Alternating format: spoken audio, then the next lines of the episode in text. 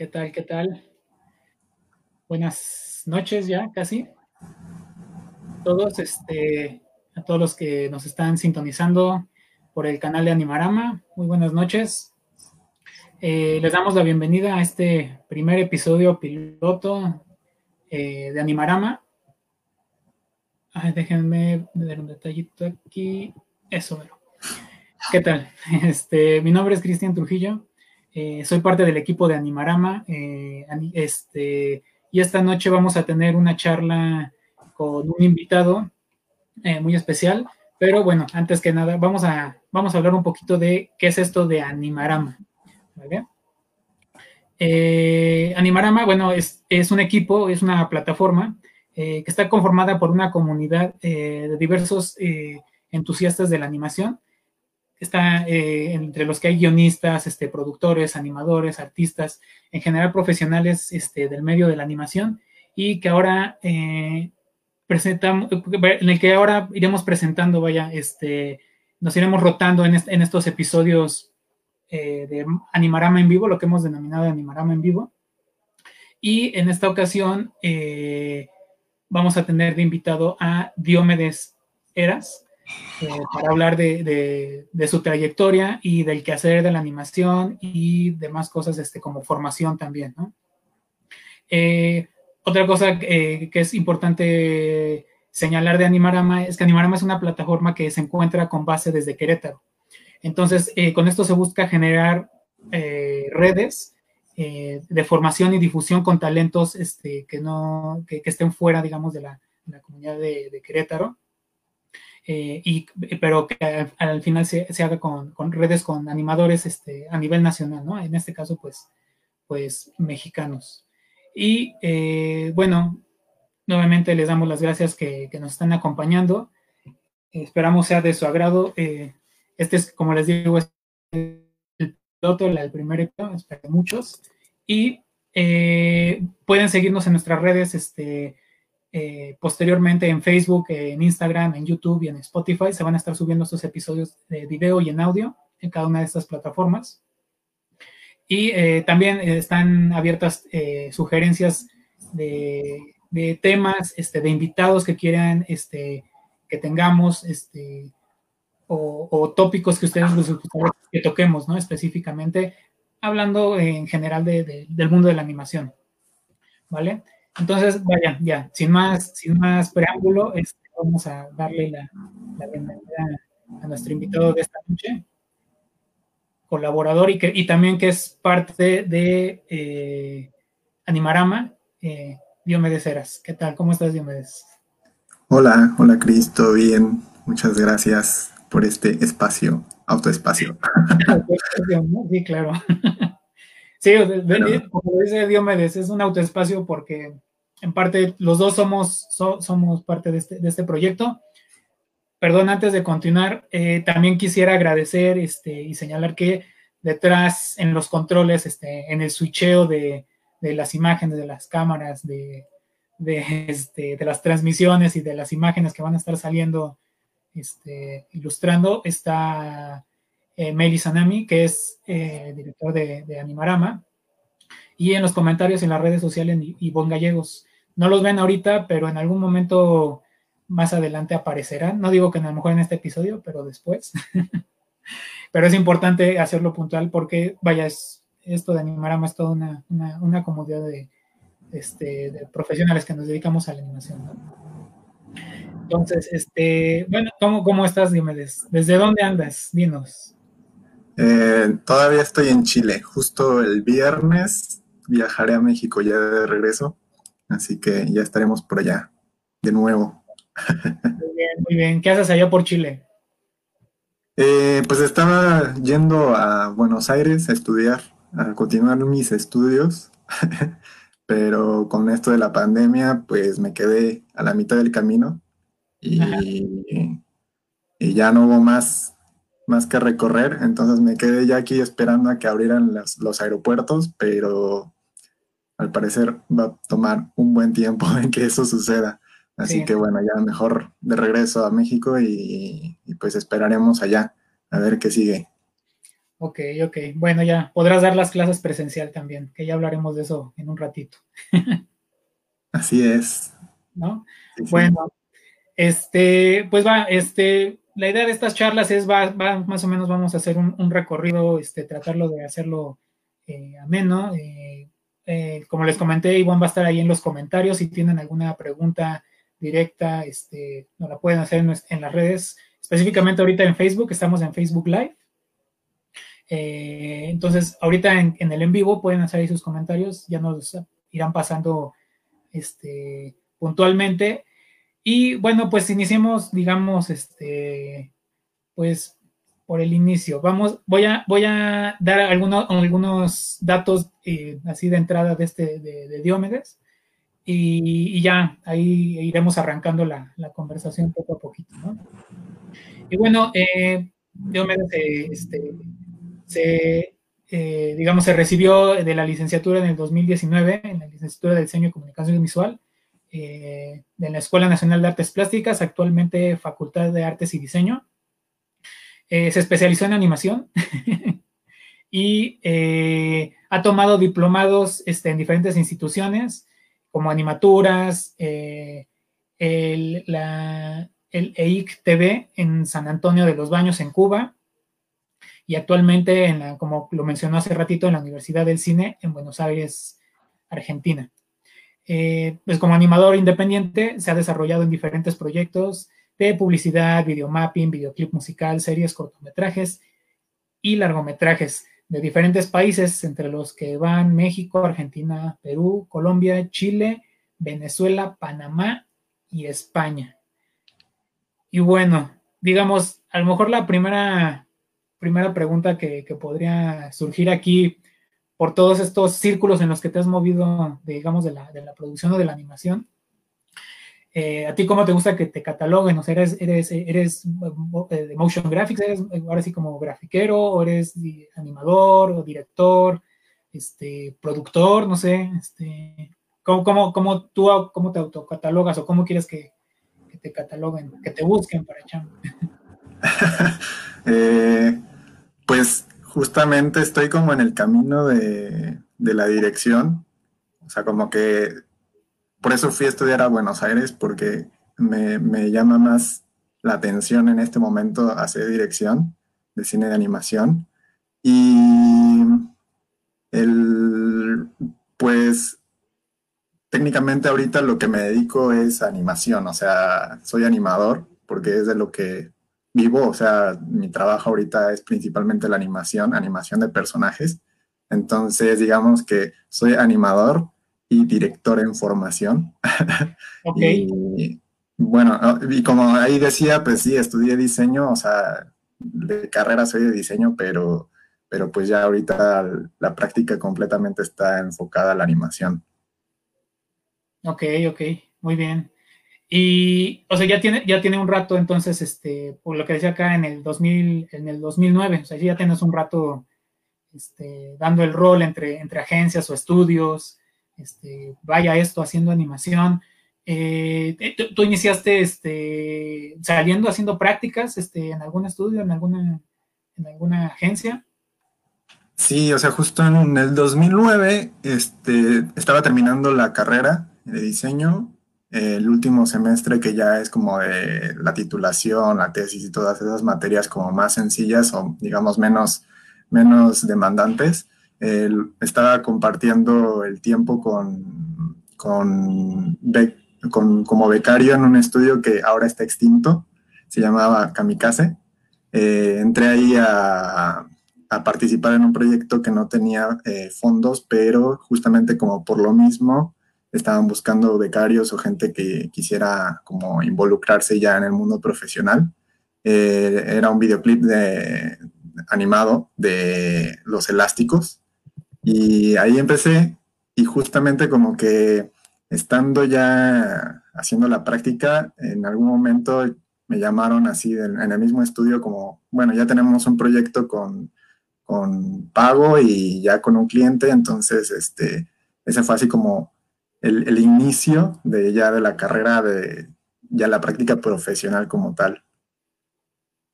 Ok.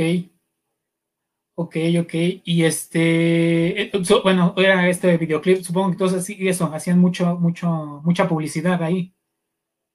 Era publicidad, eh, así, sí, hacían, hacían videoclips, este, pero sí, principalmente publicidad y en algún momento se empezó a hacer también eh, video mapping. O sea, todo esto en un marco como de motion graphics. Eh, no había, o sea, había animación como de personajes, pero principalmente eran animaciones de, gráficos de textos o, de, elementos eh, no personajes dentro de los proyectos. Entonces, este, pues sí, era principalmente motion en ese momento. Sí, ¿no? Digamos, motion graphics, este, igual esto, imagen corporativa, ¿no? O sea, logotipos, este, plecas, eh, vestido de pantalla y, de pronto, este, eh, como dices, eh, a lo mejor hasta, hasta efectos, ¿no? Sí, los supers de, los comerciales o, algunos efectos de, de la imagen tomada en vivo como aplicarle efectos, este, trabajarle eh, sincronización con otros gráficos, ese tipo de cosas como más, sí, eso es más de motion.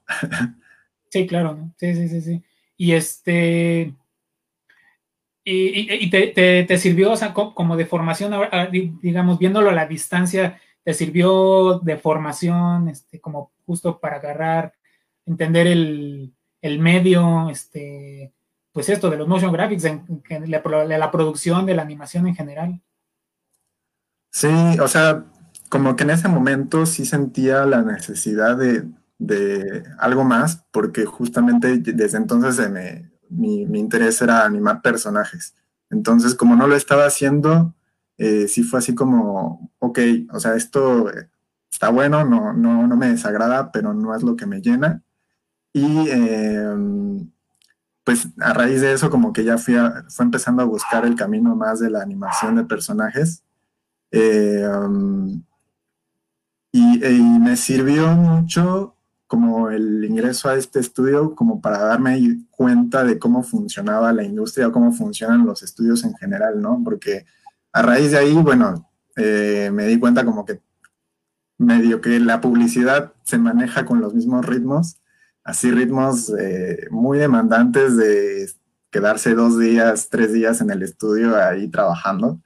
Y principalmente como que fue eso, como el fogueo de, recibir, eh, por ejemplo, dirección también, dirección de, bueno, este, esto no está funcionando por esto, como que esa retroalimentación que puedes tener con un, con un, sí, con un superior en, la jerarquía de, de producción, este, como que ahí empiezas a darte cuenta de cómo funciona realmente ya en la práctica, eh, en la práctica real, eh, justamente todas esas cuestiones que pues en la universidad o, como estudiante como que no, no te das cuenta, ¿no? no eh, un profesor nunca te va a demandar como te lo hace un cliente o como un jefe. Entonces sí, esas son como las, las primeras, o sea, me sirvió mucho para, para eso porque te digo, ya la animación de personajes pues vino después, como con otros, con estos cursos o diplomados. Ok, ok. Y, terminando, digamos, ahí esta parte eh, con Kamikaze, ¿entraste a otra, a otra agencia? o sea, ¿seguiste en el camino un poco de, esto de la publicidad o de los motion graphics? No, más bien seguí el camino del videomapping. como que Ah, fue, gracioso porque justamente, o sea, como que la última etapa en Kamikaze, yo em, empecé a estudiar en animaturas, justamente animación de personajes, y como que de ahí empecé a, también a desarrollar proyectos que, como el caso de Gina, que eso fue más o menos en el 2013, eh, y con, con meter el, el proyecto al concurso de Anime Studios del Cutout Fest, Ahí conocí, por ejemplo, a Esteban Azuela, le tuve como chance de preguntarle por qué él fue el jurado de los jurados del concurso en ese entonces. Y ahí como que, bueno, compartimos tarjeta y Esteban le pasó, su, le pasó mi tarjeta a su hermano Pablo, que estaba trabajando en Cocolab. Entonces, como que de ahí hubo esa conexión y de Cocolab me llamaron para trabajar ya con ellos y ahí era más, más este, hacer eh, mapping arquitectónico y como animación de eventos, eh, o sea, ya fue como completamente otra cosa porque se alejó de la publicidad, eran ya otros tiempos, o sea, otros tiempos de producción, y como que ahí ya en Coco Lab estuve como unos dos, tres años em, haciendo más eso, como animación de, de videomapping y como para eventos, ¿no? O sea, más, más onda creativa libre, no tanto con, el, con el apretón de la publicidad y de los, de los creativos de publicidad que, que muchas veces son los que te piden cambios, cambios, cambios, cambios. Entonces, sí, o sea, fue como más libertad ahí. Ok, ok. Eh, ¿cómo, ¿cómo, sentiste este cambio, o sea, de, este, de este ritmo a acá, como dices, a Coco Lab, que a lo mejor justo tenías más, una, una libertad más creativa o, o, tenías más, este, más mane o, sea, manera de, de, tener, de tú proponer cosas, ¿no? ¿Cómo, cómo, sentiste el cambio? O sea, ¿fue más relajado? Este... Sí, definitivamente más relajado. Incluso, eh, pues también hubo como la chance de empezar a, utilizar un poco de animación 3D, ¿no? Porque el videomapping te, te, exige un poco que, te muevas hacia, hacia, hacia el 3D. Entonces había chance como de experimentar, de, de proponer cosas que pues a ti te, te, te, podrían como interesar también explorar como en técnicas, ¿no? No solo, no solo en lo narrativo o en, en cuestión de animación, sino como que este, pues había como esa chance de, de, por ejemplo, agarrar maquetas, o sea, así se, así se hacía, ¿no? Como que agarraban maquetas y se, se, probaba lo que se animaba en la maqueta con un proyector ahí. Entonces, como que sí fue un, un proceso diferente y como más, eh, más artístico, digamos, de probar las cosas que estabas haciendo. Además de que una de las cosas que me gustó mucho de estar en Cocola fue que eh, armaron un equipo así como increíble de animadores. Por ejemplo, estaba Rodrigo Miguel, eh, que ahorita no mecánico. Este, y, ah, por ejemplo, también estaba Carlos Rupit, que también ahorita está, es director de Sociedad Fantasma. Este, estaba, por ejemplo, también Daniel Fara, que, ha dirigido eh, videoclips. Creo que, creo que por ahí tiene uno de, Snoop Dogg. Este, o sea, como que armaron, así tuvo un equipo muy, muy chido de, animadores que también te daba la, posibilidad de compartir conocimiento y de compartir como ahí con ellos este, y aprender también con ellos, ¿no? Que también hacían otros 3D, otros hacían más 2D o más motion. O sea, como que se enriqueció y nos enriquecimos de todos. Y justamente con esta posibilidad de experimentar, pues fue así como ahí caldo de cultivo para, para armar cosas muy, muy buenas. me, gusta, me gusta esto, este, eh, justo esta, esta, esta cosa que dices de caldo de, caldo de cultivo, este, digamos, ahorita pasamos, seguimos ahí con, con, trayectoria, pero me surgió la, la pregunta que es importante. Eh, ¿qué, importante es o, cómo consideras que es este justo tener reclutada a, la gente adecuada que justo de esta, esta, esta forma, como dices, de caldo, caldo de cultivo donde todos estén retroalimentando y vaya, no siempre se da en todos los equipos, a veces como a lo mejor caes eh, este, en una agencia, ¿no? En una agencia y no, siempre está a lo mejor el que hay, hay fricciones, ¿no? pero sí es importante como tener una armonía y no solo una armonía de que vamos a trabajar bien este, todos para, no, no digo armonía este, de ambiente, sino una armonía creativa, ¿no? Este, ¿qué, importante es esto? O sea, ¿cómo, cómo, cómo te, ha, cómo, cómo te ha afectado a ti o cómo, cómo lo has visto, lo has percibido tú?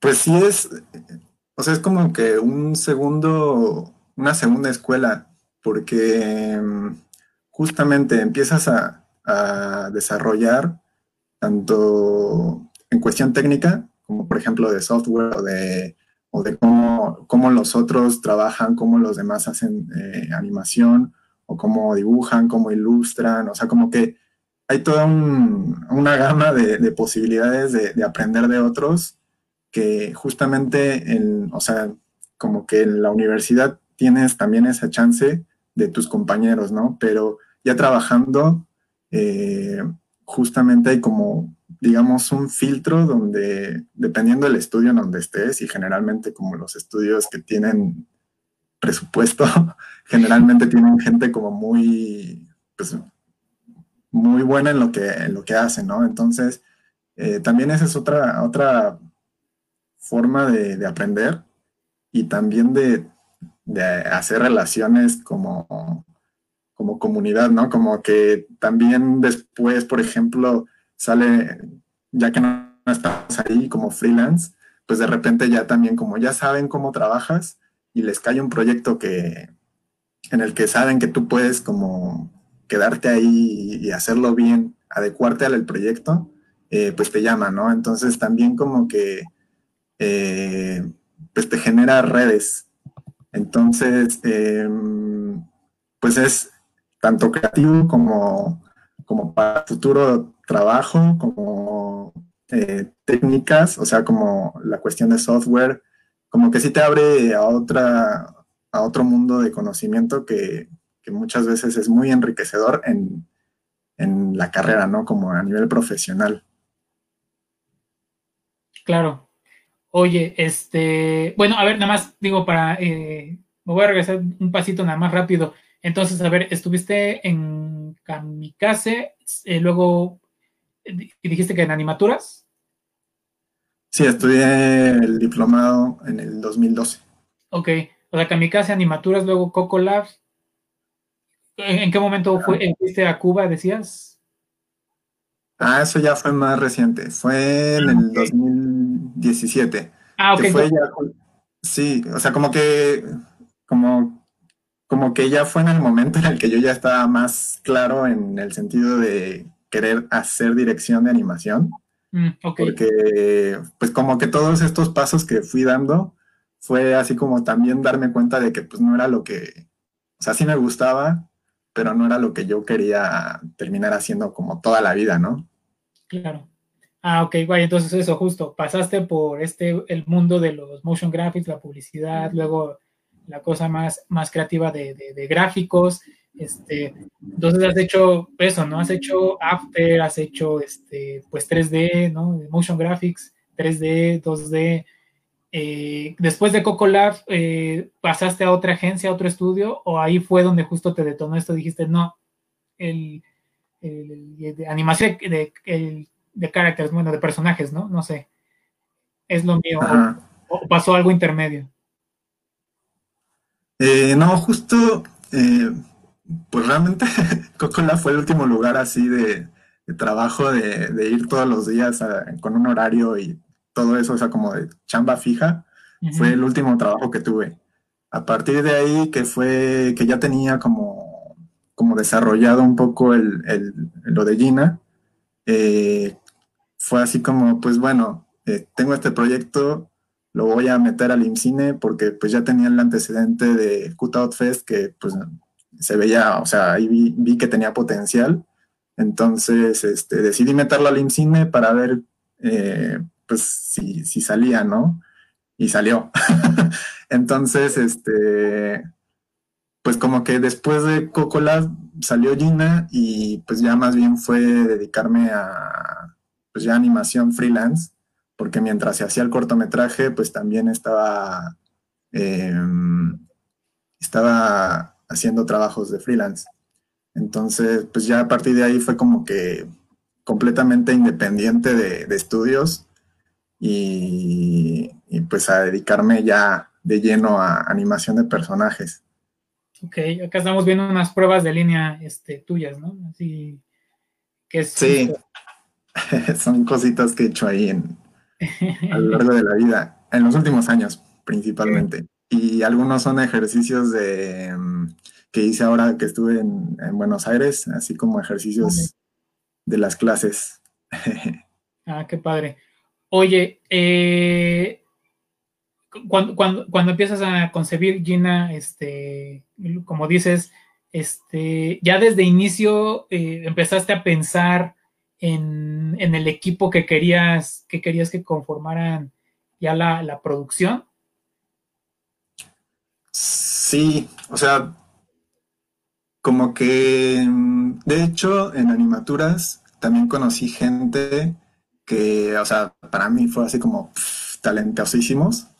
Y como que, eh, por ejemplo, también en Cocolab conocí gente que también trabajó en Gina, entonces, eh, pues como fue surgiendo el proyecto, también fue, fue llegando, así como me, me, fui topando con gente que yo decía, estas personas son las que deberían trabajar con esto, ¿no? O sea, estos son los que deberían hacer las cosas. Entonces, por ejemplo, la diseñadora de personajes, eh, la que diseñó Gina, se llama Diz, Dizzy, Dizzy eh, que, que pues ya ahorita está en Canadá, ¿no? Entonces, este, como que también yo cuando vi lo que ella hacía, dije, ella tiene que diseñar al personaje.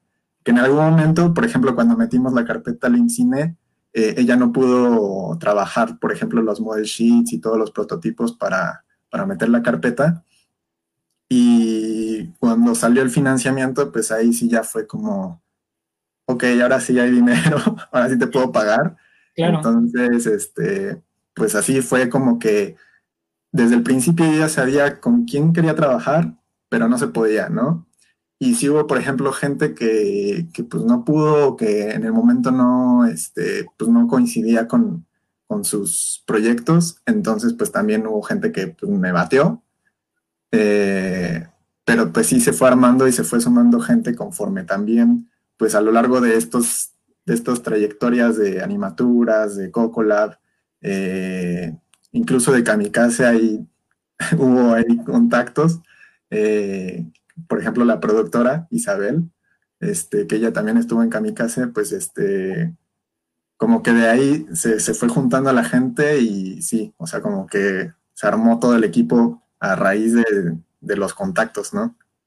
Sí, qué chido. Eh, antes de entrarle así como de lleno a Gina, que ya, ya, ya, este, ya, ya, ya estamos llegando ahí, eh, quisiera tocar dos puntos eh, importantes que ahorita mencionaste. Uno, que ya mencionaste hace rato, las relaciones públicas. Qué importantes son de justo en, los trabajos, ¿no? Este, en identificar a la gente con la que puedes tener buen clic y, eso, ¿no? Un poco pegado a lo que te comentaba hace ratito de, cómo formar estos buenos equipos que, a la vez se hagan caldos de cultivo, ¿no? Y la otra, eh, pues sí, ¿no? O sea, que, consideraste en su momento, no sé si fue consideración tuya, ya me lo digas ahorita, pero que, es que también la conciencia de uno debe, de, la, conciencia de uno debe de venir a estas cosas, ¿no? De pronto de, oye, no te puedo pagar ahorita, pero quiero realmente que estés en mi proyecto, entonces aguántame o quiero que realmente estés. Entonces, no sé si puedas profundizar un poco en estas dos cosas de las relaciones y eh, los honorarios con la banda. pues sí, o sea, por ejemplo, em, los directores, los directores de arte y de animación, eh, ambos, que son eh, Alan Vázquez o MST, así salen los créditos, eh, y Ulises Padilla, por ejemplo, a Alan lo conocí en Animaturas y a Ulises lo conocí en Cocolab, ¿no? Y como también ya teníamos una buena relación también de amistad, pues sí fue así como, oigan, quiero meter esta carpeta al INCINE, este, me pueden ayudar, así como que en un principio sí fue así como de cuates y este, y pues la verdad fueron muy, muy, eh, muy buena onda en ayudarme, en, apoyarme y hacer como las cosas que, necesitábamos hacer para la carpeta. Y, y pues a raíz de eso como que fue bueno, este, pues no sé qué va a pasar, pero, pero lo logramos, ¿no? Logramos armar la carpeta y logramos sacar el financiamiento. Entonces, pues con eso, eh, pues justamente son esos casos, ¿no? Como que fue un poquito prometer, prometer el, por ejemplo, con, con, Alan la dirección de arte y con Ulises la dirección de animación. Y, pues cuando se dio, pues se cumplió la promesa. este, y afortunadamente, pues con, el financiamiento, pues ya tienes chance de, también un poco contratar a quien tú quieras, ¿no? Que justamente... Em, pues ya no, ya no tuve que recurrir al échame la mano. Fue más, bueno, ya tengo, ya tengo con qué pagarte y, y pues era, sí era un poco eso, como, como del, del, ojo que ya le había echado a la gente con la que quería trabajar, pues sí fue, mira, tenemos esto, es un corto del IMCINE, tampoco teníamos un presupuesto así increíble, pero pues sí traté de que fuera algo, pues más o menos, eh, pues competitivo para que también se sintieran a gusto, ¿no? Trabajando en el corto. Eh, ¿y ¿Cuál era la otra pregunta? Ah, pues eso, de la importancia de las relaciones, digo, va ahí un poco pegado, ¿no? Ah, pues sí, o sea, como que está bueno, eh, pues saber lo que hace la gente en, en lo que son buenos, ¿no? Porque pues muchas veces ni ellos saben. muchas veces como que la misma gente no sabe lo que es buena y, y pues está bueno ver eso en el trabajo de los demás. Además de que pues siempre llevar una relación cordial, una buena relación con la gente, pues muchas veces te, te, te abre puertas en el sentido de eso, ¿no? Como de, pues si necesitas, por ejemplo, la mano de alguien que no en el momento no le puedes pagar, pues sí, este, pues negociar a lo mejor, si no, si no son tan guates, este, negociar, por ejemplo, el tema del, del puesto, el tema de, bueno, si en algún momento sale el financiamiento, pues ya te puedo pagar, o a lo mejor negociar, pues también, ¿no? O sea, tú me ayudas ahorita y yo después te ayudo, ¿no? Con algún proyecto, con algo que tú quieras hacer, pues también como que ahí se puede negociar y hacer esa mancuerna. Ah, ok, muy bien. Ok, bueno, pues ahora sí, ¿cómo, cómo en sustancia, así como, cómo, cómo inicia Gina? Digamos, este, fue a partir eso de una experiencia personal, un, dibujo que hiciste, un boceto, y de ahí se te ocurrió la historia, o este, no sé. pues fue, es algo, o sea, el disparador de la historia, digamos, es algo personal porque sí, justamente el tema de la botarga es, algo metafórico en el sentido de que pues muchas veces no, hacemos las cosas que queremos hacer por miedo, ¿no? Como miedo, ya sea miedo a, salir a la calle, o miedo a la gente, miedo, timidez, o miedo a, equivocarte, o sea, cualquier tipo de miedo, pues a muchas veces te detiene. Entonces, eh, esa idea la quise aplicar al personaje eh, aunado a que el tema de las botargas, eh, como que surgió también de una idea de ver, una imagen así también medio random de una sala de espera en un psicólogo, así con pura gente llena de botargas, ¿no? Vestidas de botargas. Entonces, como que con, combinando esas dos cosas, fue como el, el que la historia empezó a tomar forma.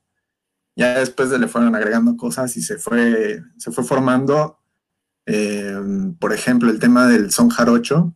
Eh, surgió como una motivación que necesitaba el personaje para hacer lo que ella quería, ¿no? Eh, porque pues no, no, no, estaba claro en ese sentido cuando surgió la idea, ¿no? O sea, como que no, no le iba a aplicar así de, ay, es, es, una niña gallina que quiere hacer animación. Entonces, este, como que le busqué también esa pasión y me gustó encontrársela en algo que también pues es mexicano, ¿no? O sea, como que creo que en ese sentido eh, se encontró la universalidad eh, tomando algo mexicano, ¿no? O sea, como que fue algo, una es una historia que habla como del, ser humano o de lo humano en general, eh, con un contexto mexicano. Entonces creo que eso fue fue lo que me gustó, además de que también esto de la metáfora de los animales, como la gallina, como, como, representación del miedo, eh, no sé, o sea, como que de ahí también se podía partir hacia otros lados, eh, como muestras de personalidad en botargas. Entonces, pues, pues sí fue así como crear ese universo y crearle a ella como esa salida de ese miedo. Eh, sin spoilear. Eh, pues e, e, ese era como el conflicto, ¿no? O sea, cómo enfrentar ese miedo que tiene y que, además es visible en ella, ¿no? Entonces, este, pues sí, fue como todo también un reto escribir la historia y, llegar a, a, una linda conclusión, que ahí está el tráiler. Ahí, estamos viendo imágenes de, Gina. Eh, el guion es completamente tuyo, lo, lo coescribes, ¿no?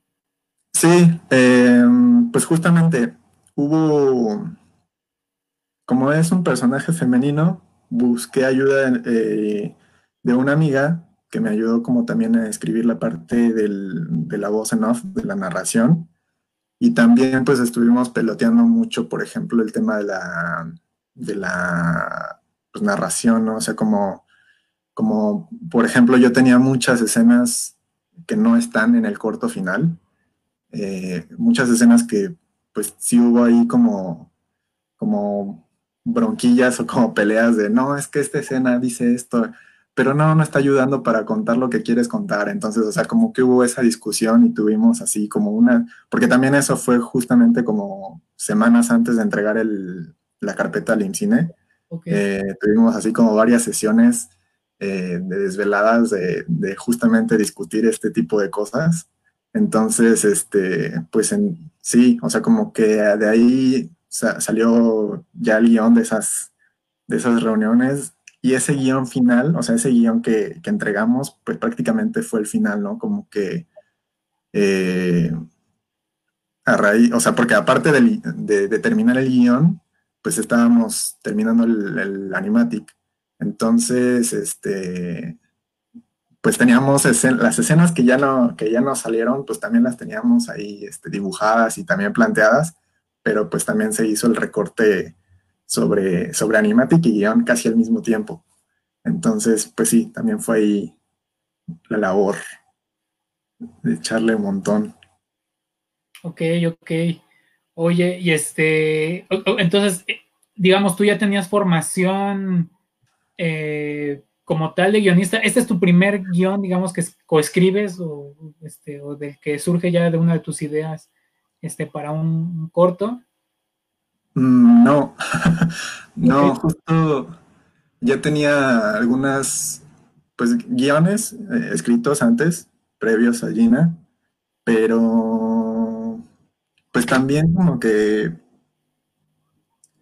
o sea, no tenía una no tengo una formación de guionista, o sea, por ejemplo, en el diplomado de animaturas, eh, pues teníamos clase de guion en, la ENAP, este, incluso creo que llegamos a tener alguna clase de guion, pero fueron clases pues muy básicas, ¿no? Como muy de, lo, del, pincelada básica de, de guionismo. Y pues también como que, pues con esas bases pues ya te da como como chance de, escribir algo que, no necesariamente sea así súper pro, pero pues digo, em, al final de cuentas lo que, lo que, lo que importa es la historia, ¿no? O sea, como que sí, sí estuvo siempre la curiosidad de contar historias, ¿no? De generar historias y obviamente pues, pues se ha ido como, se va desarrollando también esa habilidad y, para cuando llegó Gina, pues ya tenía un poco de esa experiencia propia, ¿no? Porque tampoco es que, por ejemplo, no tenía la costumbre de compartir mis guiones con alguien más para, para decir, para saber, ¿no? Qué, pensaban o qué, qué, decían. Eso ya surgió ya después. Pero pues sí también como que hubo ocasiones en que pues metía, por ejemplo, proyectos a concursos que no quedaban y, bueno, era ahí también como, como ese golpe así de, ah, bueno, no está funcionando esta historia. Entonces, justamente como ese, ese parámetro que dio el Cutout Fest al decir como eh, que el proyecto era finalista, pues sí fue como, ah, este, este tiene potencial, ¿no? O sea, como que ahí empiezas a, a, darte cuenta de, de las posibilidades con, con, con el guion que estás escribiendo. Sí, claro, e, e, eso, ¿no? O sea, no desanimarse, es prueba, error, prueba, error hasta que, hasta que pega, ¿no? Ajá. Y no siempre, o sea, también las historias, pues también se van moldeando, ¿no? Como que también con lo que tú vas ganando de experiencia, tanto en la vida como, como aprendiendo, pues se va enriqueciendo lo que a lo mejor ya tenías escrito hace dos, tres años lo vuelves a retomar y ya le, encuentras otra, otro, otra salida que puede funcionar mejor, ¿no? O sea, también es como esa parte de, estar trabajando eh, como en tus propias historias sin, sin necesariamente ser guionista, ¿no? Porque pues, no, no, no, se trata de demeritar el, la posición de guionista y porque pues también es toda un, una, este, pues toda una carrera y todo, muy importante. Eh, pero, eh, este, ay, me distraje. Este, ah, ya esa pregunta, pero ya no la pusieron. Pero termina si quieres la idea y vamos con la pregunta. Eh, eso, como que, pues cuando son tus historias, pues tú vas, tú sabes a lo que quieres llegar, ¿no? Entonces, quizá el expertise o el, conocimiento que te puede dar una carrera de guion de, eh, es el cómo contarlas o cómo llegar a esas soluciones. Em, pero bueno, la pregunta. Justo, la pregunta un poco de lo que comentabas. Mira, Mika Heredia pregunta en Facebook que si el personaje sufrió muchas modificaciones o salió rápidamente de manera orgánica. Saludos, amica. Eh, sí, sufrió modificaciones eh, en el sentido, por ejemplo, esto de, que decía de la motivación del personaje. Em, que ahí, por ejemplo, también yo no lo tenía claro y me ayudó, me ayudó justo también a hablar por ejemplo, con Patricia Redondo, que, ella es poeta, y con ella la conversación que tuve fue como que ah, me dio esa observación, como que le falta una motivación más real al personaje, ¿no? Como que tiene miedo, pero tiene miedo a, a qué, ¿no? no, no está claro en ese sentido. Y como que tener esas conversaciones en general te, te van ayudando a construir eso. Entonces, eh, sí, o sea, las modificaciones van, van surgiendo y lo orgánico o la materia prima es eso. Eh, lo que tienes como de base y a eso se le va agregando, se le va modificando para que quede algo ya más terminado. Muy bien, muy bien. Eh, bueno, acá están haciendo otra pregunta. ¿Sacarás otro corto a corto plazo? Saludos, Pau. Eh, ella también estuvo en animaturas. Eh, eh, pues sí, o sea, la idea pues, es seguir produciendo, seguir, seguir, seguir, pero justamente también es todo un tema, ¿no? Como que lo, lo difícil es conseguir los financiamientos, darse un tiempo para, para dedicarle a tu proyecto propio porque pues está la parte laboral con lo que comes y ya esto pues muchas veces no te da de comer hasta que ya tienes el financiamiento, ¿no? Y para llegar al financiamiento es eh, todo ese trabajo de, escritura, de, dibujar el storyboard, de planear. Entonces, este, pues sí, o sea, estoy trabajando en nuevos proyectos, pero, pero de llegar a, desde que se empieza a trabajar hasta que se llega a realizar, pues pueden pasar años, ¿no? Entonces, que, justamente el caso de Gina, o sea, fue en el 2013 que, surgió la idea y se hizo hasta el 2015. Sí, hace ratito con lo que anterior que estuviste comentando me, vinieron otras otras otras preguntas de, de la importancia, ¿no? Es también esta que de pronto se pierde en el proceso de justo de, de, desarrollar este un proyecto para aterrizarlo en una carpeta y todo eso, ¿no? Una es eso, pues justo como contárselo, a, acercarte a gente y contárselo, platicárselo, este, y que te digan su opinión, porque justo, como dices, ¿no? A lo mejor el, miedo de pronto de decir, no, no, es que mi historia es mi historia y no la quiero, no, pero sí necesita de pronto salir para tener esa, ese reto y, te dan, y, los comentarios de la gente, sean guionistas, sean poetas, sean, este, igual la gente, gente común, este, eh, espectador, promedio eh, que te puede dar este, cosas que a lo mejor no estabas viendo, ¿no? Sí, y de hecho, em, pues es lo mejor que puedes hacer, contar la historia, porque, y eso a todo el mundo, porque justamente también empiezas a darte cuenta de cómo perciben tu historia otras personas, ¿no? Que muchas veces, pues tú la estás viendo desde tu punto de vista de creador y el público, pues al final de cuentas, si lo que quieres hacer es una película que se exhiba en cines, pues es lo que vas, lo que vas a hacer, ¿no? Entonces, si, si te da como vergüenza o no te animas a contársela a alguien más, pues ya desde ahí te tienes que quitar eso porque pues tu historia va a ser juzgada, sea eh, ahí con esa persona de confianza o sea con el público, ¿no? En general. Entonces, pues no, o sea, hay que aventarse y hay que contarla y recibir todas esas eh, opiniones que al final de cuentas, pues tú sabes cuál te sirve y cuál no, ¿no? O sea, como que también eh, por eso está, está bueno tener esas diferentes opiniones porque sabes de qué perspectiva eh, puedes mejorar la historia o puedes cambiar cosas que, la enriquezcan. Entonces sí, está bueno contar, contar, contar, contar y, hablarla y discutirla y, todo eso es parte de, de, la escritura, ¿no? Digamos. Sí, muy bien, muy bien. Oye, bueno, ya digamos, eh, aterrizas el guion, meten la carpeta, este, queda en IMCINE, ya tienes como más o menos pensada la gente que vas a reclutar y entran de lleno a la producción. Eh, del proceso, eh, porque cada proceso es diferente, cada corte es diferente, del proceso, ¿qué, qué, fue como de las partes que más, este, más trabajo te costaron llevar de la producción y cuáles fluyeron así muy, muy bien, a pesar de que esto justo, te juntaste, reclutaste a la banda, a la gente de chida, a la gente adecuada. pues justamente como que mm, empezamos, empezamos a pulir, por ejemplo, el tema del arte, este, a generar los fondos, o sea, los, el background de, las escenas.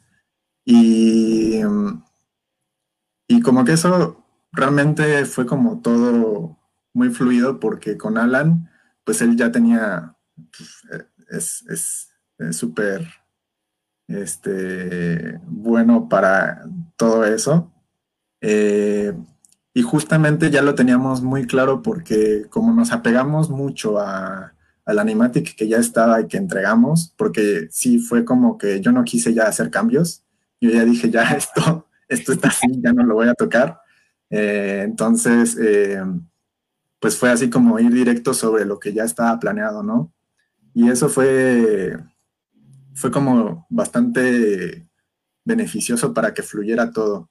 Lo que me costó trabajo y sí ahí quizá fue, fue que también de las cosas que me di cuenta que, me empezaban a faltar como, como director, fue darle como, como esa descripción de, del acting a los animadores, por ejemplo. O sea, como que también medio que yo apliqué la de esto pasa en esta escena y este es el personaje y medio que quedó libre para los animadores, ¿no? Pero, pero sí como que era, o sea, yo sentí que me faltó ahí, por ejemplo, darle más ese énfasis a la dirección de la actuación. Eh, porque bueno, en el, en el, digamos, en el animatic y en, en, en toda la escritura de toda la historia, tienes como la estructura narrativa pero ya el tema de, que el personaje se mueva, de que haga, mire para acá, o sea, los detallitos de la actuación son lo que también pues enriquecen un montón a la animación y muchas veces pues si eso no se le, se le pone atención, pues sí se, se pierde un poco como, como el tema de que estés creyendo lo que estás viendo a un personaje vivo, ¿no? Entonces eso también fue como, como ahí los, los tropiezos y, y ahí sacarle, sacarle el jugo a los animadores principalmente. Claro. Mira un poco, un poco Eva, de eso, la pregunta dice Emma PG, pregunta, ¿qué es lo más difícil? ¿Elaborar el proyecto o escuchar las opiniones de los que, ¿qué? opiniones de los que lo ven? este realmente lo difícil es elaborarlo, porque ya la opinión, la opinión, digo, no sé si se, si se refiere a la opinión de estar, de cuando estás trabajándolo o ya cuando, cuando está en pantalla, ¿no? Pero en todo caso es más difícil hacerlo. O sea, es más difícil eh, tomar las decisiones porque muchas veces también te puedes enfrentar a que alguien te dice una cosa y recibes la opinión que es totalmente contraria. Entonces ahí ya tú te ves en, la encrucijada de decidir por qué camino seguir. Y pues ese es el, ese es el, la madera del director, ¿no? O sea, tomar las decisiones y pues te tienes que atener a, esas decisiones que tomaste, eh, porque si te, te arrepientes o, o, algo, algo ya no te termina de cerrar, este, saludos, saludos caninos. este, si no te termina de cerrar algo eh, y, cambias en el momento de producir, pues este, regresas, ¿no? O sea, tienes que regresar, parar lo que estabas haciendo y volver. Y eso pues cuesta dinero, cuesta tiempo y muchas veces no conviene hacer eso. O sea, si tú tienes el tiempo de irlo haciendo, este, pues adelante. Pero ya en este caso que ya estábamos con, con, el financiamiento y teníamos también deadline de entregas y todo eso, pues ya no había como ese chance. Entonces sí, lo importante y lo bueno es trabajarlo previo. Muy bien, muy bien. Acá otra pregunta de Gustavo Luna. Dice, ¿habría la posibilidad de llegar a trabajar algún día contigo en algún proyecto? Hola, Gustavo. Eh, mm, sí, o sea, lo que digo, uno de, uno de mis planes a futuro y justamente también de poder realizar y, seguir con el tema de la dirección y de la producción de, cine animado es justamente eh, como generar una incubadora, digamos, de proyectos, ¿no? O sea, como que también poder escuchar las historias que tienen otras personas y poderle dedicar el tiempo a, trabajarlas, ¿no? O sea, como que también esa, esa parte me llama la atención, que ya lo empecé a hacer, ya lo estoy haciendo, pero, pero pues sí como ya a un nivel más, más pro, no sé cómo llamarlo, este, pues sí me gustaría, ¿no? En algún momento, y si, y si se pudiera trabajar así, pues sí me encantaría. Obviamente ya no sé cuándo vaya a ocurrir eso, pero, pero sí es como uno de mis, de mis metas. Y bueno, trabajar en algún proyecto juntos, pues todavía, ahorita como estoy más como freelance, así independiente, pues no, no estoy tomando como proyectos tan grandes como para yo buscar gente, ¿no? Pero, pero también está esa posibilidad que también, si se llega a dar, pues obviamente pues, buscaré este, colaboradores. Muy bien. Y a ver, ya, bueno, eso ya terminas el proyecto, queda en cine, este, sale, me parece, corrígeme si me equivoco, pero porque incluso yo intenté verlo en cine este, en el Tour de Cine francés, porque tiene esta, esta estrategia IMCINE, ¿no? Que estrena sus cortos, este, con el Tour de Cine francés, este, esta, este como muestra de cine actual francés y coloca cortometrajes mexicanos de recién producción de sus, de sus convocatorias antes de estos cortos. según recuerdo, estuvo Gina ahí, ¿no? Sí, sí, también. Y este, y, viene, ah, perdón, vinieron los festivales, lo que voy es cómo fue la respuesta de Gina, ya que estaba afuera. pues justo esa parte fue la que me perdí. porque, porque pues justamente terminamos en el 2017 y en el 2017 fue que me fui a Buenos Aires eh, a estudiar y, y este y pues no, no me tocó estar en los festivales, en los eventos, porque bueno, yo estaba allá. Em, le tocó a Isabel, a Isabel Figueroa, la productora. Y este, pero creo que en general, pues, por lo que me contó, este, pues le fue bien, o sea, como que a la gente le gustaba, había mucha gente que se conmovía, eh, que pues le comentaba a ella, Incluso a mí también me llegaron a mandar mensajes así por, por Twitter o por, las redes sociales, como de acabo de ver el corto y me gustó mucho. Y, o sea, como que eh, sí, sí, sí gustaba la historia y les, les conmovía, ¿no? O sea, como que en ese sentido, pues me, me sentí muy satisfecho de que lograra eso.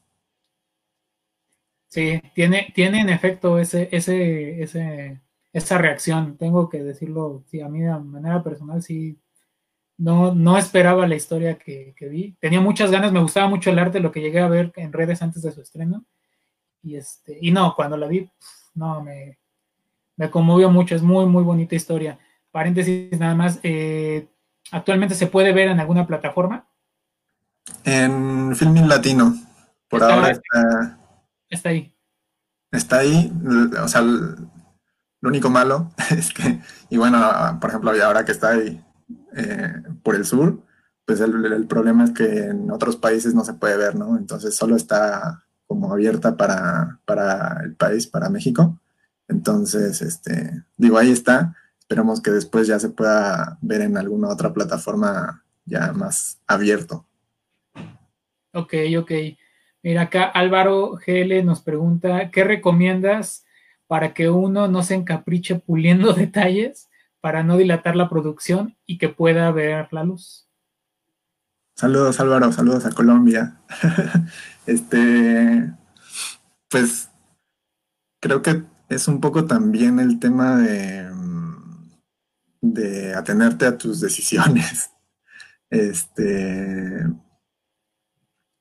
como que tienes que dejar que también la historia o, lo que estás haciendo, pues, pues tome su propio camino, ¿no? O sea, no ser tan, tan controlador, porque pues al final de cuentas lo que estás creando, pues el chiste es que tenga su propia vida, ¿no? O sea, despegarte un poco de, de, de justamente que todo esté como tú quieres sino que también pues la misma historia o no sé, a lo mejor no se puede aplicar a todo, todo tipo de arte, quizás sí, pero pues es dejar que, que vaya fluyendo y realmente pues si tienes como muy en claro lo que quieres contar o lo que quieres hacer y, no, y no te despegas de eso, pues el camino que agarre pues va a funcionar este, independientemente de algunos detalles, de algunas decisiones que, quizá no te terminaron de convencer en el momento, pero si logras lo que querías, se cumplió. Entonces, este, pues hay que, hay que, así, tomaste esa decisión, ya, te apegas, te haces cargo. Vive con ella. Arrópala. sí. Muy bien, muy bien. Oye, este, y digo, ahorita estás, eh, bueno, estabas o seguirás estando, estarás este, yendo a Argentina a eso, eh, seguirte formando. Eh, tengo curiosidad, digo, has tomado, como lo mencionamos al inicio, has tomado este, clases, talleres, diplomados de este lado. En Cuba no sé si fue igual enfocado en la animación. No, en Cuba fue un curso curso extensivo de, no, no extensivo, este, se me fue la palabra, intensivo. Fue un curso intensivo de narrativa cinematográfica, o sea, estaba más enfocada a, cine vivo, o sea, no, no, tenía nada que ver con animación, pero, pero me interesó y era la parte también que, que quería desarrollar más para la cuestión de, de, pues eso, como, o sea, viéndolo o aplicado a la animación, me sirve para, para hacer storyboards y planear eh, una escena o planear, este, por ejemplo, tipos de, cámara que pueda ser empático con el personaje o, como tratar de, manejarlo, todo lo que incluye la imagen cinematográfica para que puedas contar mejor la historia que quieres contar. O sea, eso fue más el, ese curso. Ok, que justo eso me lleva a, preguntarte algo específico de Argentina y la importancia, ¿cómo ve, cómo es, cómo crees tú que, es importante la formación de justo esta, de, lenguaje cinematográfico o de, formación, eh, digamos, en los animadores, o sea, formación cinematográfica para animadores, o sea, justo cómo leer lenguaje cinematográfico, o sea, aterrizar bien storyboards, o sea, funciona si, si es un buen camino, este, ¿Te ha funcionado a ti? Eh, sí, sí, de hecho enriquece un montón. Em, pero yo creo que es algo también que depende mucho de, del tipo de animación o el tipo de, de proyecto que quieres hacer o el tipo de carrera dentro de la animación a la que te quieres como dedicar. Porque, por ejemplo, em, en el caso de, de animadores que, no sé, si tu intención es trabajar en Disney o en algún estudio así súper gigante, eh, o sea, sí ayuda, pero digamos que no, no es lo esencial o no te no tendrías que perder mucho tiempo en eso porque esas decisiones o ese tema las tendría que tomar el director, ¿no? Entonces, eh, si tú quieres, por ejemplo, ser animador más de como autor o como generador de, tu propia imagen, de tus propios lenguajes, pues ahí sí, o sea, ahí tienes que, ver eh, todo el tema de la narrativa visual, eh, cómo desarrollarla, porque también incluso dentro de siendo autor, pues puede haber como ciertos caminos, que es lo que he visto, ¿no? Por ejemplo, ahorita está de moda seguir animadores en Instagram y de repente hay animadores que, no se interesan tanto en narrar algo, sino más bien como en el puro movimiento en sí. Entonces, eh, por ahí, por ejemplo, pues no es, no es tan necesario o, no es la intención, pero se concentran más en, el movimiento, en hacer que se vea fluido, movimientos de cámara o transformaciones de ciertos objetos, personajes, entonces ahí pues no, es tan aplicable, ¿no? Eh, en el caso de una animación más narrativa, más cinematográfica, más este, de contar algo, pues ahí sí, ¿no? O sea, hay, muchos elementos que tienes que tomar en cuenta y, yo creo que más bien por eso dependería de, cuál es tu intención o cuál es la intención de como animador, eh, en qué clavarte, ¿no? ¿Qué camino seguir? Ok. Eh, sí, ok, muy bien. Oye, eh, este, sí, justo, vaya, te, ha servido justo por lo que mencionabas en esta formación en la que estás de, que la quieres justo dirigir más, valga, la quieres enfocar más hacia la dirección, ¿no? No sé si sí. sí. justo, por ejemplo, en, el caso de la carrera en Argentina, como la universidad es Universidad del Cine, eh, pues sí, la idea es generar eh, más bien directores, ¿no? Eh, es algo que también me di cuenta estando allá, digo, no, no es, por ejemplo, tomando en cuenta lo que aprendí en, animaturas, a lo que, lo que he aprendido en, la Universidad del Cine es que justamente en animaturas era una cuestión más como de, construir personaje desde la parte sí, artística o conceptual, de concept art, eh, de animar al personaje, de, darle eh, detalles en apariencia, en la animación, como que en ese sentido estaba más enfocado el, diplomado en animaturas. Y por ejemplo, acá en Argentina, la formación es un poco más hacia justamente esto de ser director, como que pues eh, eh, le dan, le ponen atención al guion, se ven diferentes técnicas, o sea, como que también, por ejemplo, en animatura solo era 2D o 3D. Y en la Universidad del Cine fue este, hacer stop motion, 3D, 2D, eh, cutout digital. O sea, como que fue más una exploración de varias técnicas justamente como para que tú también tengas un bagaje más amplio de, de qué técnicas quizá te pueden servir más para lo que quieres contar, ¿no? Porque no es como algo, algo técnico de, los 12 principios nada más y esta es la animación y, ya, toma, ¿no? O sea, como que también hay una formación de, justamente más, más de cine, em, que si lo también, también influye un poco, por ejemplo, el, lo que decía, como lo que te quieres formar, porque tuve compañeros que, que en su caso específico, quizá la Universidad del Cine no era el lugar ideal, ¿no? Porque, por ejemplo, había alguien que estaba este, con la intención de hacer 3D y solo dedicarse al 3D. Entonces, realmente lo que se ve en, la Universidad del Cine de 3D, pues no te llega a completar lo que, lo que te puede servir para hacer un animador 3D así a full.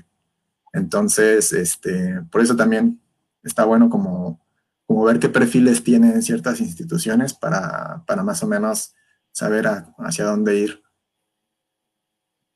Ok, tocaste otro tema que, me gustaría que, igual profundizaras. Eh, porque sí es, eh, eh, es un común de pronto en las licenciaturas o en estas escuelas, universidades que ya están impartiendo la carrera de animación, que justo pensando en una industria, lo enfocan solamente al 3D digital o al 2D digital o al 2D. Y, por ejemplo, a ti, ¿qué, qué, qué, cómo te enriqueció el experimentar con otras técnicas? No sé si otras técnicas también más, más todavía más, más alternativas, más que a lo mejor cutout digital, ¿no? Porque es como muy común también en los motion graphics de pronto. No sé si tomaste otras técnicas también ahí. Sí, o sea, justo tuve la oportunidad em, de... Tuvimos la clase de animación experimental, que cuando uno escucha animación experimental, pues luego, luego te, te vas a, no sé, a hacer con materiales raros o lo que sea, ¿no? Todo un tema. Pero, que justo a ti, ¿no? Eh, pero en mi caso, bueno, en el caso que a mí me tocó fue que tuvimos la oportunidad de utilizar una cámara de 16 milímetros. Wow. De las antiguas, así, y con esa animar, ¿no? Entonces fue como toda la experiencia de, incluso de, de meter el rollo que no se velara completamente a oscuras, este, instalarla, hacer las anotaciones, o sea, a la antigua, animación a la antigua, realmente. Entonces, este, estuvo buena esa experiencia y obviamente te das cuenta de que pues no quieres este, utilizar una cámara de 16 milímetros en, el futuro, ¿no? Eh, pero sí está, o sea, lo, interesante es que justamente el resultado que, generamos con ese ejercicio fue algo muy lindo, ¿no? O sea, que, ni lo digital, ni, o sea, ni en 3D, o sea, como que nada te lo puede dar, ¿no? O sea, el tema de, del gran, el grano de la película, el cómo corre la película, como esos saltitos, o sea, todo eso, eh, incluso estuvo bueno porque lo aplicamos a un corto que estábamos, que estamos todavía haciendo y que había un, la intención como que de reproducir una especie de imagen de microscopio, como con el, con el iris, y el microscopio como si estuvieras ahí este, viendo a través del microscopio. Y justamente esa cámara nos dio esa sensación perfectamente, ¿no? O sea, como que fue la imagen perfecta para, para ese, esa animación, esa escena en específico. Entonces, sí, también como que esas técnicas y ese tipo de, de exploración de cómo lograr ciertas imágenes, pues te la da también el, experimentar diferentes técnicas. Ah, qué chido. No, sí, sí, no, ya me imagino. Sí, sí, justo ahora, a mí, todavía me tocó justo fotografía análoga en, la carrera y ya ahorita ya no se ve los químicos, eso también de meter tu película, ¿no? Este, armar tus carretes de, de foto, ¿no?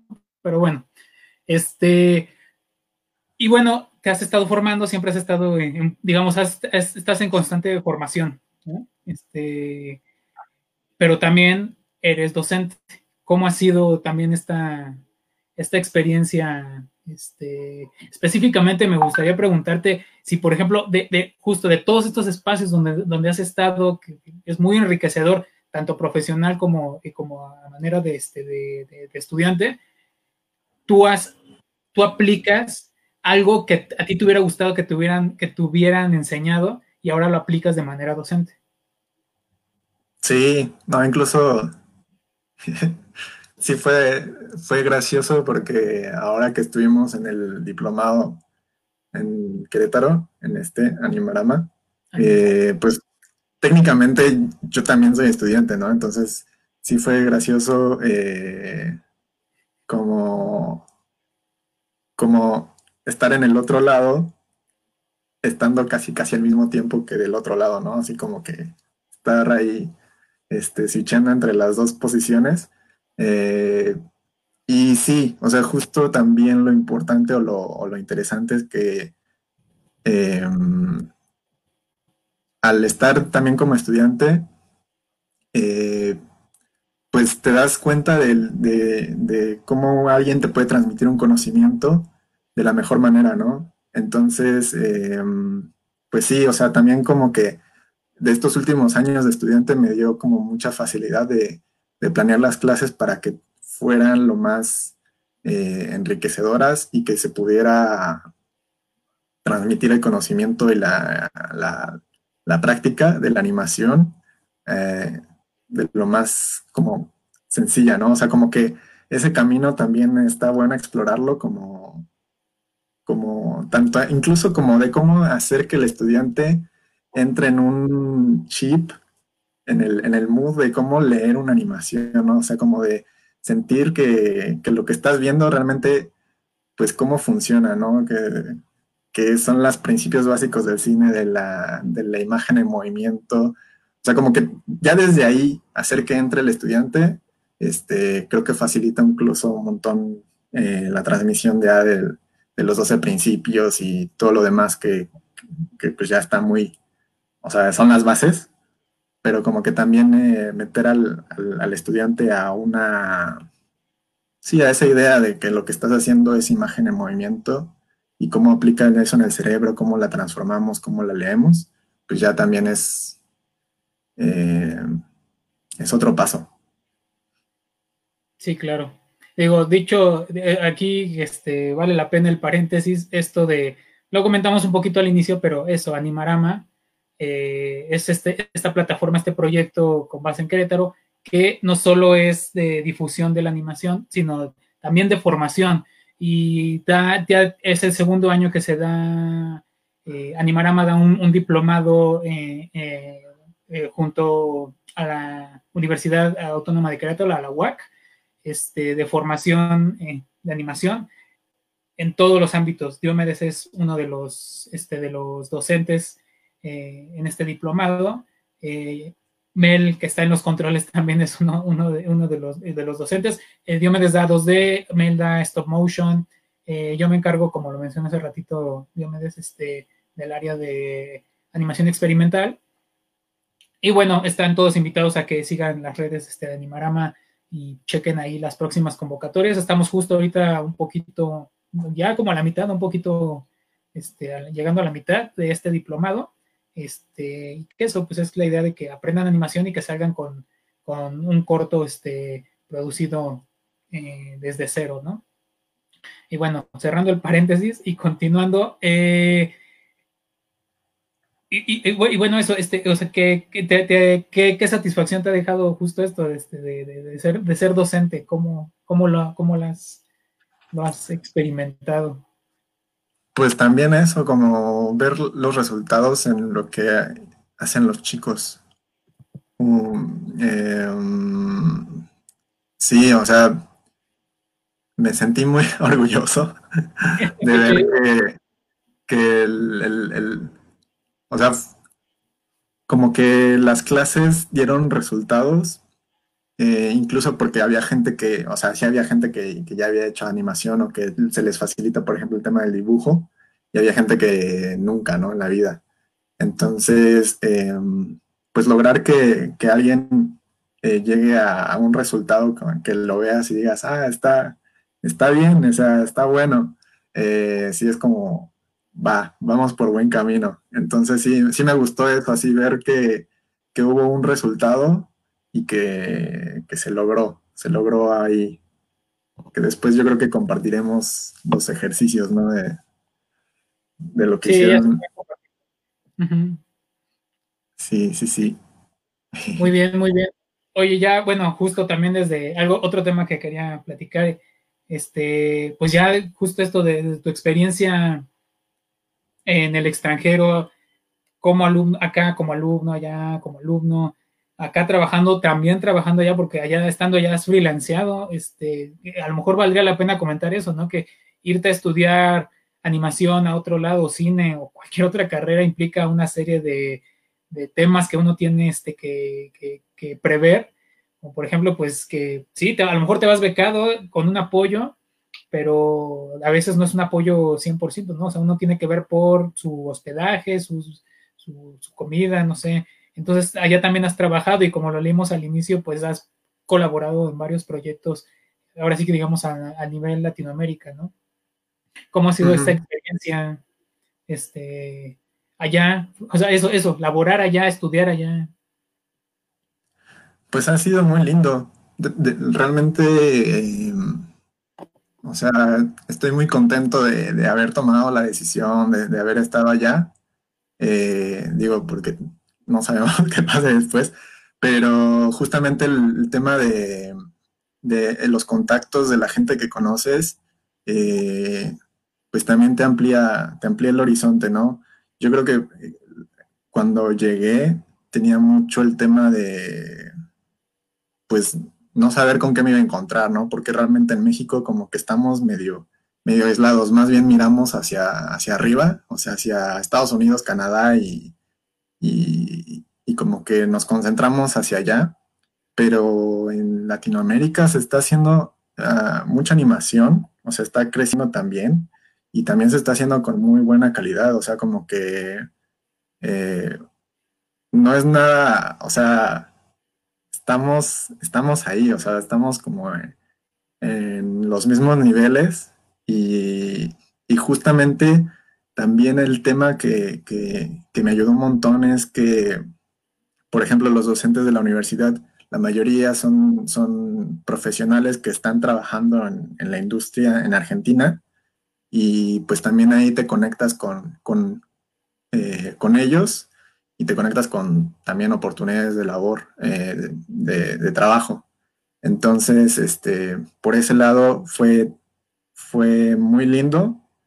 Y también, por ejemplo, eh, tuve mucho, o sea, dos años seguidos tuve la oportunidad de ir a Ventana Sur, que es el mercado audiovisual, digamos, como, como Pixelatl eh, de Argentina.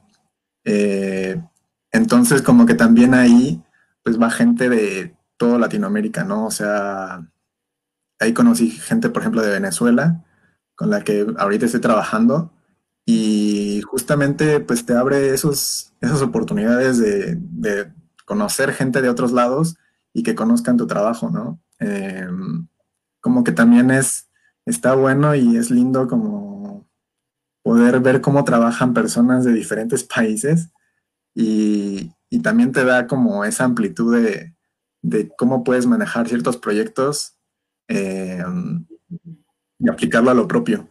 Em, entonces, sí, o sea, ha sido como muy interesante y, también hay mucho trabajo que hacer, ¿no? O sea, también es, está creciendo también en el sentido de las oportunidades laborales, eh, tanto en Argentina, en Chile, Colombia, eh, incluso ahorita pues ya como tenemos la oportunidad de, por la misma pandemia, pero desde antes, como de trabajar a distancia, eh, hay muchas, o sea, hay muchas formas también de, de conectarse y, y yo creo que también es un Latinoamérica en general, o por lo menos así lo he sentido, es que te da mucha oportunidad de, trabajar, trabajarte a ti como animador, más de la manera independiente, ¿no? Como que explorar ciertos proyectos, explorar ciertas formas de trabajar y no cerrarte, digamos, a cómo se trabaja en un estudio grande de animación.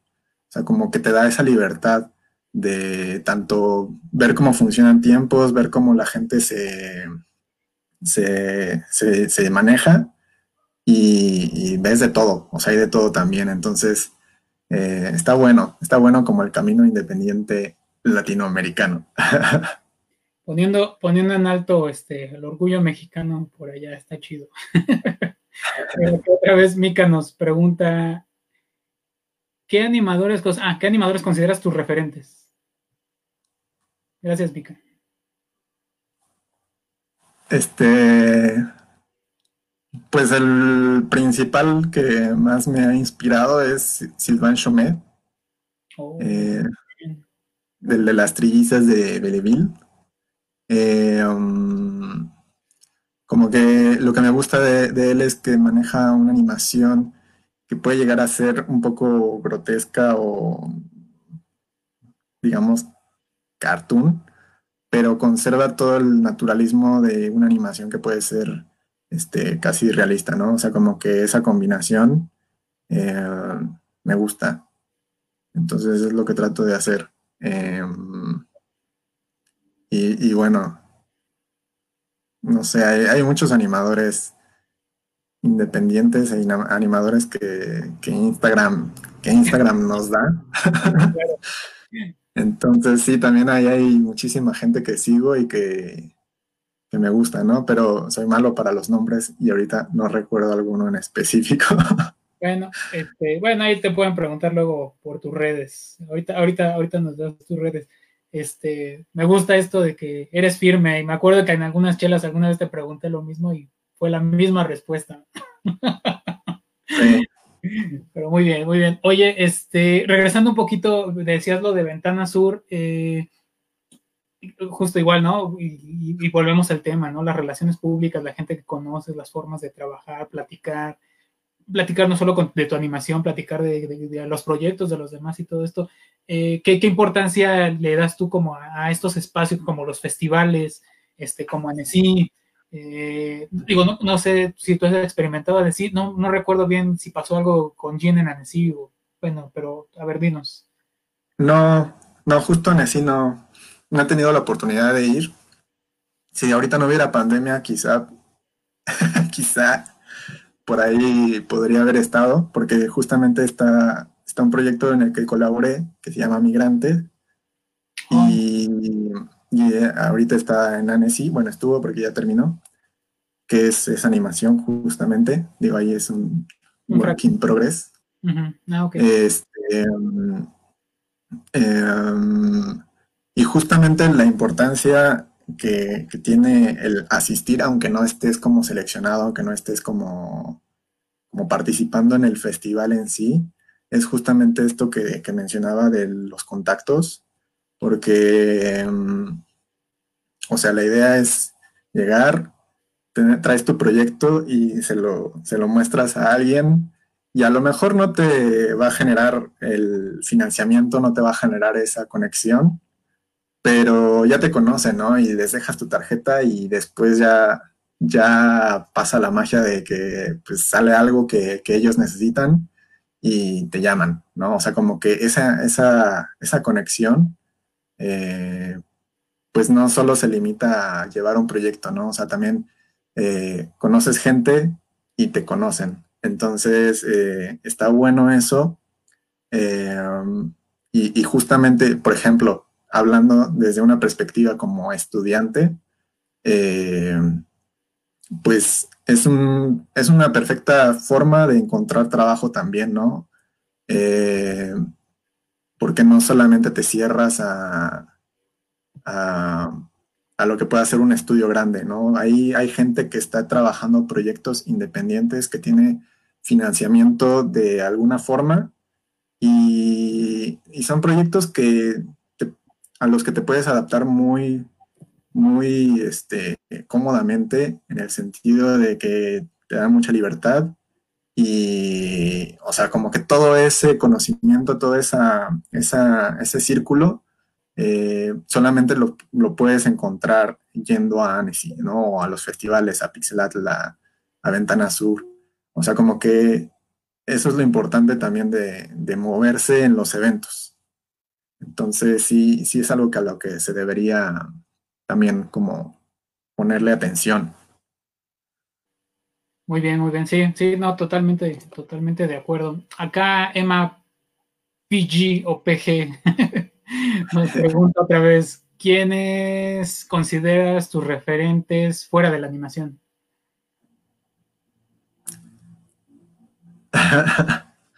no sé, cineastas, ilustradores, no sé, arte, música, no sé, a lo mejor, ¿no?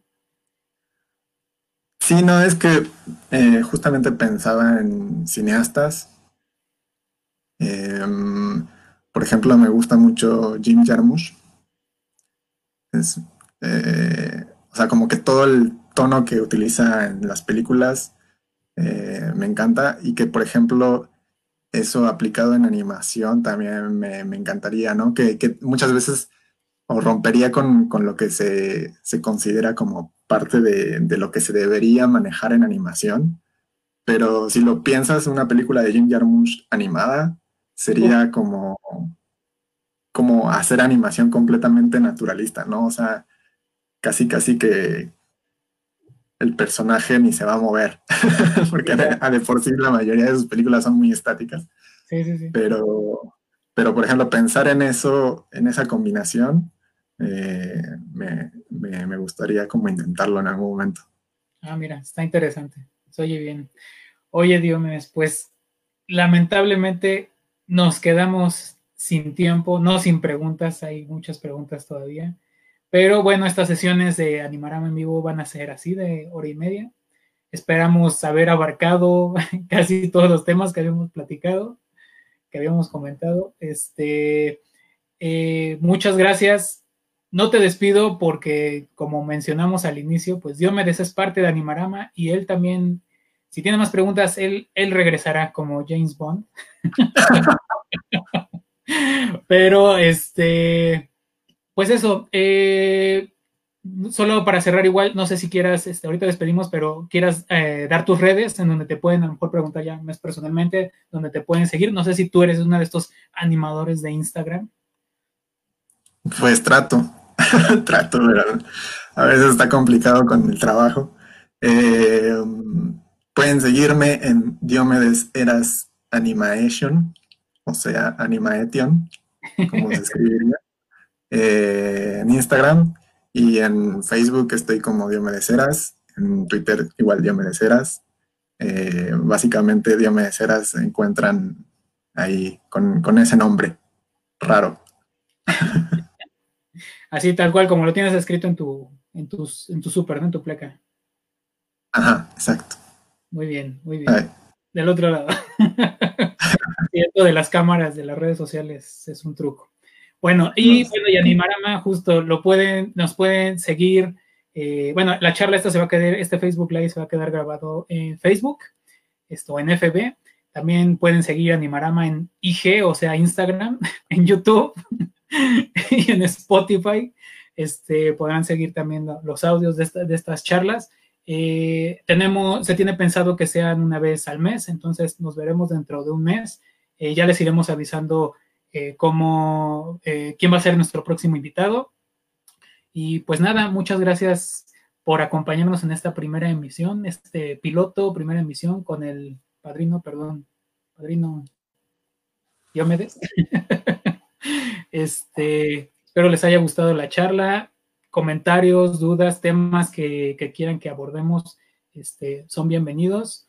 Eh, Muchas gracias nuevamente, muchas gracias a Mel, a, a Ivonne, este, a Mel en los controles, como se dice, a, a Ivonne en, las redes sociales, a ustedes por acompañarnos en esta transmisión, compártanos eh, y eso, muchas gracias. Nos vemos dentro de un mes.